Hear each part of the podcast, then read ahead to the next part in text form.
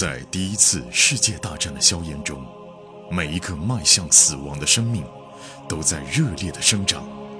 慧天、颜亮双人播讲一战史诗巨作，让你像追美剧一样追历史，追历史，穿越火线，第一次世界大战。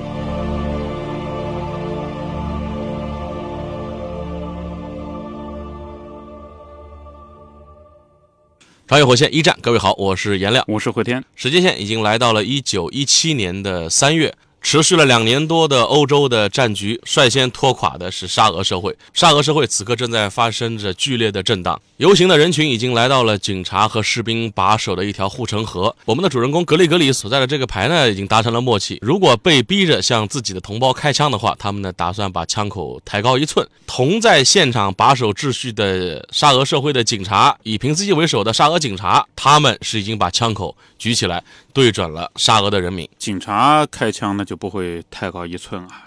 嗯，于是枪声听上去像一阵爆竹，一个个示威者倒在地上，更多的人呢惊恐啊、痛苦的尖叫着。格雷格里仿佛一下子就穿越回十二年前，东宫的广场上面血流成河。列夫惊叫着：“我妈妈死了！我妈妈死了！”然后格雷格里说：“我不能让这种事再发生了。”于是他转过身，掰开枪栓，把枪扛在了肩膀上，他瞄准了平斯基：“我要把你从马上打下来！”人群尖叫着四处逃窜呢。这个骑警们也失去了控制，他们在人群当中骑着马横冲直撞，胡乱地朝人群开枪。格雷格里仔细地瞄准着平斯基，瞄准身体的中部。他的枪法并不算太好，平斯基远在五十米外。格雷格里扣动了扳机，第一枪没中，又没打中，没中啊！平斯基继续对着扩音器鬼喊鬼叫。格雷格里放低枪口，又开了第二枪，又没中。杀戮还在继续，警察继续野蛮地朝逃跑的男人、女人射击追击。格雷格里步枪弹夹里面五发子弹啊！一般来说，他过去的经验，开五枪总归能打中一枪。他也是老兵了。格雷格里射出了第三发，平斯基痛苦地尖叫了一声，而那声尖叫呢，啊、被他的扩音器放大了。于是平斯基啊，扔下手里的扩音器，从马上一头栽到了地上。格雷格里排里的战士学着排长的样子，开始袭击警察，有的射击，有的把步枪当做了棍子，还有人冲上去把骑警拉下了马。游行的人有了信心，也加入进来。退回河对岸的人又折返过来，跟警察扭在了一起。而暴民的愤怒终于是彻底的迸发出来了。这个城市的警察一向是狗眼看人低，目无法纪，肆无忌惮。现在人民找到了报复的机会，朝倒在地下的警察狂踢狂踩。就算还站着的警察也被立刻打倒在地，连骑警的马都被人用刀给捅死了。得有多大的仇恨啊！哎，警察抵抗也就是几分钟，剩下的能跑的就跑的，跑不了的死在当场。那个现状呢，也是惨得很。因为日常在沙俄社会里的镇压人民的是警察。格雷格里就一直在找平斯基，你必须把这个人弄死。但是一个骑警突然出现，把平斯基抬到了马背上，接着两个人骑着马策马狂奔跑了。格雷格里打掉了最后两发子弹，没中。现在他面临着这辈子最大的麻烦了。是，这回去人家一举报、啊，对呀、那个排的排长带头向我们的警察开枪，啊、哎，他直接抗命袭击警察，不仅没有阻止老百姓示威游行，自己带头射击平斯基，打他吧，打中了又没打死，那他肯定会把一切向上级汇报啊。那到那时候怎么办呢？叛国呗，肯定是枪毙呀、但是尽管是这样啊，格雷格里觉得心里面还是十分的畅快。瓦利亚就是康斯坦丁的老娘，从人群当中挤了出来啊，脸上也是笑眯眯的，说：“哎呀，好孩子啊，好孩子，啊哈，呃，那你怎么办啊？现在你怎么办啊？老哥没打算就这样认罪啊！沙皇正在谋杀自己的人民，既然如此，人民有权反抗。格雷格里说：“跟我去军营，工人阶级需要武装起来。”老哥一把把红旗拿过来，跟我走，啊啊，装备枪在手，跟我走，杀沙皇，抢东宫。就是让子弹飞里边 差不多嘛。他们大步沿着街道向军营挺进啊，手下的战士们呢，一个扇形将格雷格里推在前面。同时，也是保护他。哥萨克在一旁跟着格雷格里，人群呢就在战士们的后面。老哥并不知道自己具体要做什么，根本没有计划。呃，但是呢，人们支持自己，人民支持自己，老格坚信自己能做任何事儿。他这会儿脑子还是清楚的，先去武器装备部把大家武装起来。等到门口啊，哨兵先发现自己的人来了嘛，营门打开，哎，你快进来，快进来！格雷格里这帮人进来了，哨兵觉得必须把示威者关在军营外面吧？嗯，格雷格里一把就扒住哨兵，让所有人都进来，听我的，听我的。这时候，基里诺夫中尉从总部里面跑出来了，看见人群，干嘛了？哗变了啊！妈，全部停下，马上！基里洛夫呢，发现没人理自己啊，立刻就把手枪抽出来，停下啊！再往前走，我就开枪了。格雷格里本来准备一枪把他放躺在那儿，但老哥还没动手呢，手底下三个士兵同时射击，这是得有多狠啊！几发子弹同时击中中尉，中尉倒在地上，血流不止。格雷格里继续带着人往前走。军械库呢有两个哨兵把守，两个哨兵呢没有拦格雷格里。回过头就拿钥匙把军械库给打开了，来吧，士兵们还是站在这个群众一边的啊，呃，就来吧，这么多好东西啊，注意拿好的哟，还有拿枪了以后记得带子弹哦，没有子弹枪是没有用的哟。于是人们冲进军械库，互相推搡着拿武器。有几个士兵啊，专门负责打开装着步枪的木匣子，另外的士兵呢，负责分发弹药盒，得匹配啊，不是说每个枪的子弹都通用啊，对吧？格雷格里心说啊，大家真是同仇敌忾，这就。就是同志，而这就是革命，他为此是振奋不已。接着呢，老哥他是弄了两支发给上层军官用的左轮手枪，填满子弹，给步枪填上子弹，口袋里面塞满弹药。他不知道接下来该做什么，但总之呢，现在自己已经成了国家通缉犯了，肯定要把自己武装起来才行。军营里面的其他士兵也加入进来，洗劫了军械库。接着每个人都武装到牙齿啊，背了两三支枪啊，这是历史真实画面啊。对呀。格雷格里扛着瓦利亚的那杆红旗，带领军人走出军营，示威群众跟在后面啊。当然，这边不能叫示威群众了，已经是武装报名了。在伊萨克啊、雅科夫啊这些人的簇拥之下，大家呢又穿过了铸造大桥，向着彼得格勒富裕中心前进。进城了，进城了，进市中心了。哎，格雷格里带人进城的时候啊，觉得自己像在飞一样，像在做梦一样。像喝下了一大口特别美味的伏特加一样，这么多年以来呀，自己无数次的想造反、反抗权威，今天老子真的做了。他觉得获得了新生，以后就是一种不同的生物，一只飞翔在天空的鸟啊！不知道结果会怎么样啊？反正先干了再说吧。对呀，老哥他就想起来妈妈被枪杀以后跟自己说话的那个老人，老人就说要活得长久。当时格雷格里怀里抱着妈妈的尸体，准备穿越东宫广场嘛。来个老人拉住自己，那老人就说啊，要活久一点，为沙皇这一天的恶行复仇。现在老爷子这天来了，来喽，你的愿望实现喽。格雷格里兴高采烈的想啊，而且当天上午兵变的不只是第一机枪团，等走到大街的另一头，发现街上全是军人。这些军人已经完全藐视了各方面的军容规定，帽子是反过来戴的，上衣是敞开来的，大部分都系着红领巾或者红臂章，有红丝带等等啊，表示参加革命。招募来的汽车到处乱闯，窗口探出步枪的枪筒和刺刀，里面有士兵。士兵的膝盖头上呢，坐着哈哈大笑的姑娘。哦，社会已经乱了。对，昨天的岗哨啊、检查站全没了，街道完全被群众控制了。格雷格里还发现有一家葡萄酒商店的橱窗玻璃被砸碎了，门也砸碎了。有一个士兵呢，带着一个姑娘从里面走出来，两个人都抓着酒瓶子哈哈大笑，踩着一地的碎玻璃。嗯，社会秩序完全破坏了，打砸抢也出现了，打砸抢也有了。隔壁的咖啡店老板呢，在店外面摆了张桌子，上面有熏。鱼切成片的香肠，咖啡店老板也系着红色丝带，但是笑得很不自然啊，就是来吧，来吧，来吧，来吧，欢迎革命军到我们这儿来吃喝啊，随便吃吧。格雷格里猜啊，这个老板竭力保护店铺，要不然的话，他的店恐怕会被砸，也得被砸。真正革命的人跟打砸抢同时出现，沙俄社会已经完全乱了套，狂欢的气氛现在是越来越浓烈了。虽然说刚刚到中午，人群当中很多人已经喝得醉醺醺的了，姑娘们似乎愿意亲吻任何带红臂章的人。格雷格里就发现呢，有一个士兵啊，当众抚摸一个中年妇女，而中年妇女呢，咯咯笑着，根本就没有反抗啊。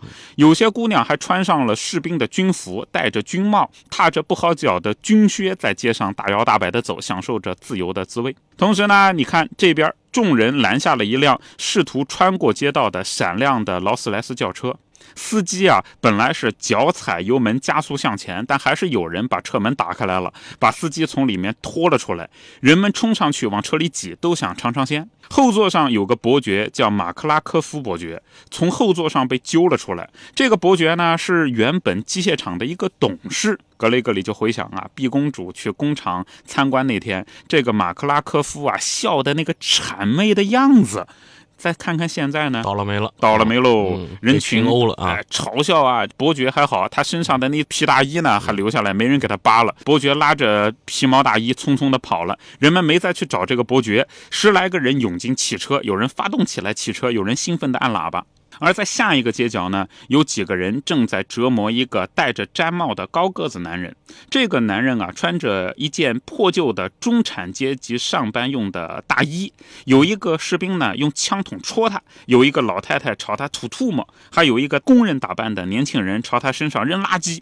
这个人呢就说：“哎，让我过去。”他摆出一副发号施令的样子，大家都笑了起来啊。但老哥一看，哎，这是一个好人呐、这是监视卡宁啊。哦，当年想保护那些技术工人，对呀、让他们不上战场的啊。嗯，就这会儿，沙俄社会因为底层人民发起的暴动嘛，所有的中产阶级、嗯小主管，连带贵族，全都成为了底层人民革命的对象了也不分了。格雷格里就推开周围那几个人，说：“都别动，都别动。这个人是工程师，我朋友，我以前跟他一起工作的，搞错人了你们。”卡宁认出来，哦，老格啊，格雷格里，哎呀，谢天谢地遇到你啊！我想去我妈妈那边看看，看她有没有事。老格转过来说：“让他过去啊，我给他担保。”接着呢，他看到有女人不是抱了一大卷的红丝带嘛，于是呢就拿过来剪下一截，把这红丝带绑在卡宁的胳膊上。啊！所有人都喝你革命了啊！你革命了啊！格雷格里说：“这下你安全了，你革命了。”卡宁握握手走开了，其他人让开了路。等再往前来到一个叫涅夫斯基大街哦，这个大街就很宽了，从东宫一直到这里，再往前延伸到火车站。街上到处是人，拿着酒瓶喝酒、吃东西、接吻、朝天空放枪。开门的餐厅都打出招牌，上面写着“革命者免费，想吃就吃，付钱随意”。但是没开门的那些商店呢，也都被强行砸开来了。鹅卵石路上到处都是碎玻璃，还有一辆不受欢迎的有轨电车啊，那个有轨电车票价比较高嘛，以前工人坐不起啊，被当街推翻。有一辆雷诺汽车在后面就撞了上去，梆的一声啊，整个社会乱套了。格雷格里又听到了一声枪响，当然枪呢到处都在放枪，但是这一声枪响感觉不对。一声枪响以后啊，身边的瓦利亚大娘踉跄了几步倒下来了。格雷格里俯身查看啊，大娘没知觉了。等到把大娘翻过来，发现没救了，子弹穿过前额。有人在向革命者打黑枪，黑枪啊！哎呀，格雷格里觉得这心里面非常伤心，但是不能陷入哀伤。他是老兵啊，这种情况见得太多了。无论是为自己，还是为了康斯坦丁好朋友复仇，现在都得找到杀人凶手啊！刚才那位勇敢的俄罗斯大妈这会儿已经躺下了啊。躺下了，到底是怎么回事儿啊？应该不是榴弹。打的也太准了吧！接着呢，他的疑问啊，很快就有了答案啊。旁边有个雅科夫啊，就那个大胡子，嗯，他那个士兵啊，呃，雅科夫，雅科夫也跪下了，胸口涌出鲜血，沉重的身子在鹅卵石上发出一声闷响，就砰的也。中枪了哎啊。格雷格里迈步躲开两具尸体啊，他说：“活见鬼！”蜷缩起身子，寻找能掩护的地方。接着又听到了一声枪响，有一个帽子上系了红头巾的士兵正经过，捂着肚子一头栽倒在地，狙击手。啊，肯定是狙击手。格雷格里猛跑几步，闪身躲在一辆翻倒的电车后面。